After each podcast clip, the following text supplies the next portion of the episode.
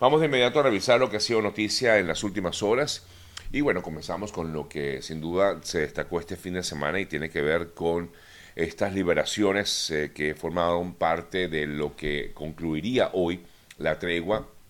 a la que llegaron el grupo terrorista Hamas y el gobierno de Israel. En el día de ayer, Hamas liberó el tercer grupo de rehenes, 14 eh, israelíes y 3 extranjeros.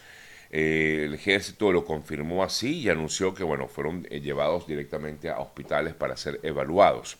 Entre estas personas que fueron liberadas en el día de ayer se encuentra una pequeña de origen estadounidense de nombre Abigail Edan, que se encontraba entre este grupo, informó el propio gobierno de Estados Unidos.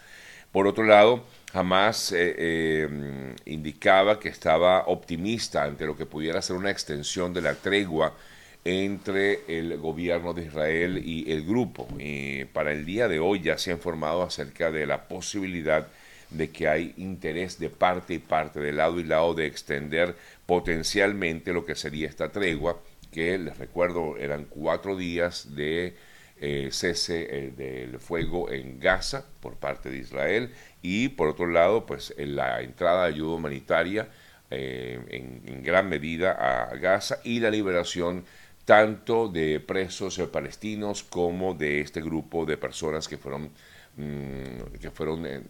detenidas o que fueron secuestradas por el grupo Hamas el pasado 7 de octubre.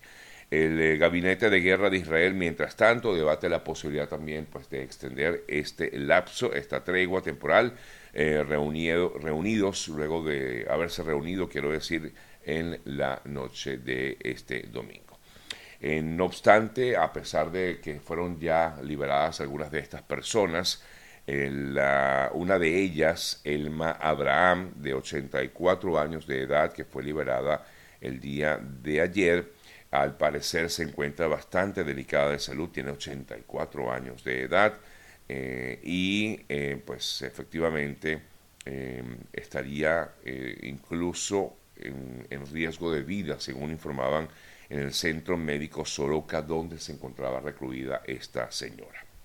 En tanto, el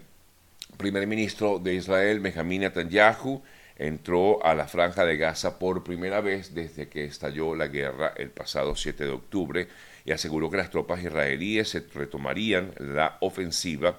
hasta eliminar el grupo terrorista Hamas. Por eso afirman de que a pesar de la tregua, igualmente el gobierno de Israel continuará con su ofensiva. Sin embargo, creen que esta eh, tregua, como ya bien comentaba, pudiera extenderse un tiempo más y ojalá, pues así sea, para tratar de lograr un acuerdo definitivo entre ambas partes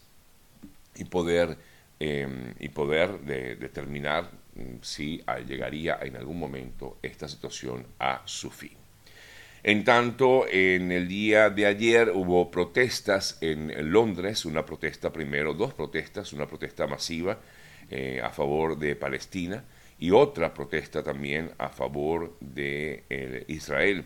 En el día de ayer Londres se vio entonces eh, convulsionada por ambas manifestaciones ante la que salieron gran cantidad de personas a las calles, tanto de un lado como del otro, en, eh, digamos, ante lo que es la situación actual que se vive en el Medio Oriente.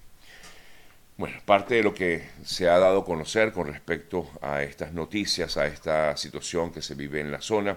por otro lado, podemos también comentar que en el día de hoy eh, hemos visto la situación también difícil en, eh, la zona de Ucrania, ya que en estos momentos fuertes nevadas se registran en la zona no solamente de Ucrania, sino también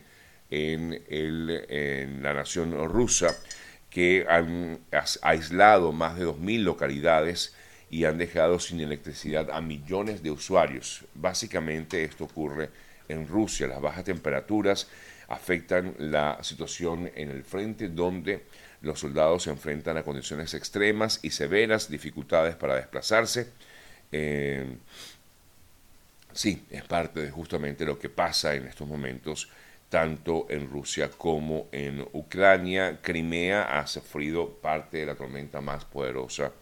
eh, o más potente registrada en los últimos meses. Bueno, amigas, amigos, revisamos otras importantes informaciones y entre otras destacadas en las últimas horas eh, se ha informado que el, presidente electo de Argentina viaje a, o viajará a Estados Unidos. Eh, se tiene previsto que viajaba anoche, me imagino que ya debe estar en la nación norteamericana, eh, y visitaría la tumba de un rabino que fue muy cercano a él. Y por otro lado, bueno, tenía previsto también irse hasta Washington para tener conversaciones, no con el presidente, porque ya bien eh, ha manifestado que el presidente no tendría, digamos, en la agenda reuniones eh, con eh, Milei, pero sí tiene previsto el nuevo presidente de Argentina, el presidente electo, llegar y reunirse en Washington con varios importantes funcionarios del gobierno del presidente Biden. Por otro lado, Alberto Fernández, el presidente saliente de Argentina, eh, tiene previsto viajar hasta eh, España. Eh, de hecho, tenía previsto ir hasta el Vaticano a conversar con el Papa Francisco, incluso desde días antes de la toma de posesión, razón por la cual esta situación pues genera una suspicacia muy real de que efectivamente Alberto Fernández no va a estar presente en la toma de posesión de Javier Milei el próximo 10 de diciembre. Según lo que se ha dado a conocer es que tenía previsto viajar eh, la próxima semana hasta España y quedarse allá. Quizás, bueno, no sabemos si es que se va a quedar a vivir en España, pero son suposiciones que se han dado a raíz de esta visita que realiza Alberto Fernández eh, ahora a España. Hablando del Papa Francisco, se encuentra bastante delicado de salud. Según informaba el propio Vaticano, decía que tenía un problema de inflamación pulmonar, pulmonar perdón,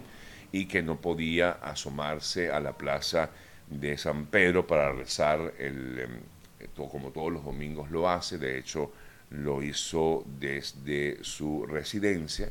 no lo hizo en eh, el, em, en el balcón em, por precisamente estar bastante delicado de salud, aunque afirman que se encuentra mejor, pero igualmente se encuentra con esta inflamación pulmonar, según destacan las em, fuentes del Vaticano acerca del estado de salud del Papa Francisco. En otras informaciones, ayer el narcotraficante Sebastián Marcet, es un narcotraficante de origen eh, uruguayo, él eh, huyó, recordamos, estuvo refugiado en Bolivia, disculpen, y de allí salió en vista de que eh, pues comenzó a ser perseguido por la justicia paraguaya, ya que estuvo un tiempo en Paraguay y salió de allí hacia Bolivia, perdón, de Bolivia salió, no sabíamos, no se sabe exactamente para dónde, pero en el día de ayer eh, un canal de televisión uruguayo le concedió una entrevista a Sebastián Marcet. Según se informa, al parecer, bueno, porque según dan a conocer desde esta televisora eh, uruguaya, desde que logró huir de la policía cuando fue encontrado en Bolivia, en su escondite. El mm, narcotraficante uruguayo Sebastián Marcet apareció para pasar advertencias a través de videos, pero ahora pues dio un paso más y decidió, como ya comentaba, dar un, eh, una entrevista en la televisión uruguaya. En el programa Santo y Seña del Canal 4 de Uruguay entrevistó a Marcet en un lugar que afirma la producción desconoce y la periodista encargada del reportaje se tomó, según han dado a conocer, un avión hasta Paraguay y luego dos helicópteros para llegar a un lugar en el medio de la selva,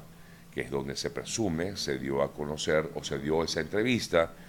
en eh, medio de la selva, en una mansión en medio de la selva. O sea que por lo que se puede creer es que el, eh, narcotraficante eh, Sebastián Marcet dio esta entrevista en Paraguay. Eh, habrá que esperar a ver qué informa al respecto el gobierno paraguayo y qué acciones se van a tomar con respecto a esto, ya que, como bien decía, pues finalmente esta persona pues daba la cara y daba una entrevista bastante amplia al canal, a este canal uruguayo. En la entrevista, por supuesto, defendió la legalidad de los trámites, dijo, entre otras cosas, que había leyes que lo amparaban, pero quizás lo más destacado de esa entrevista es que revela detalles sobre lo que fue su fuga desde Bolivia. Afirma que le avisaron, que alguien le avisó, quizás personas con cierto poder,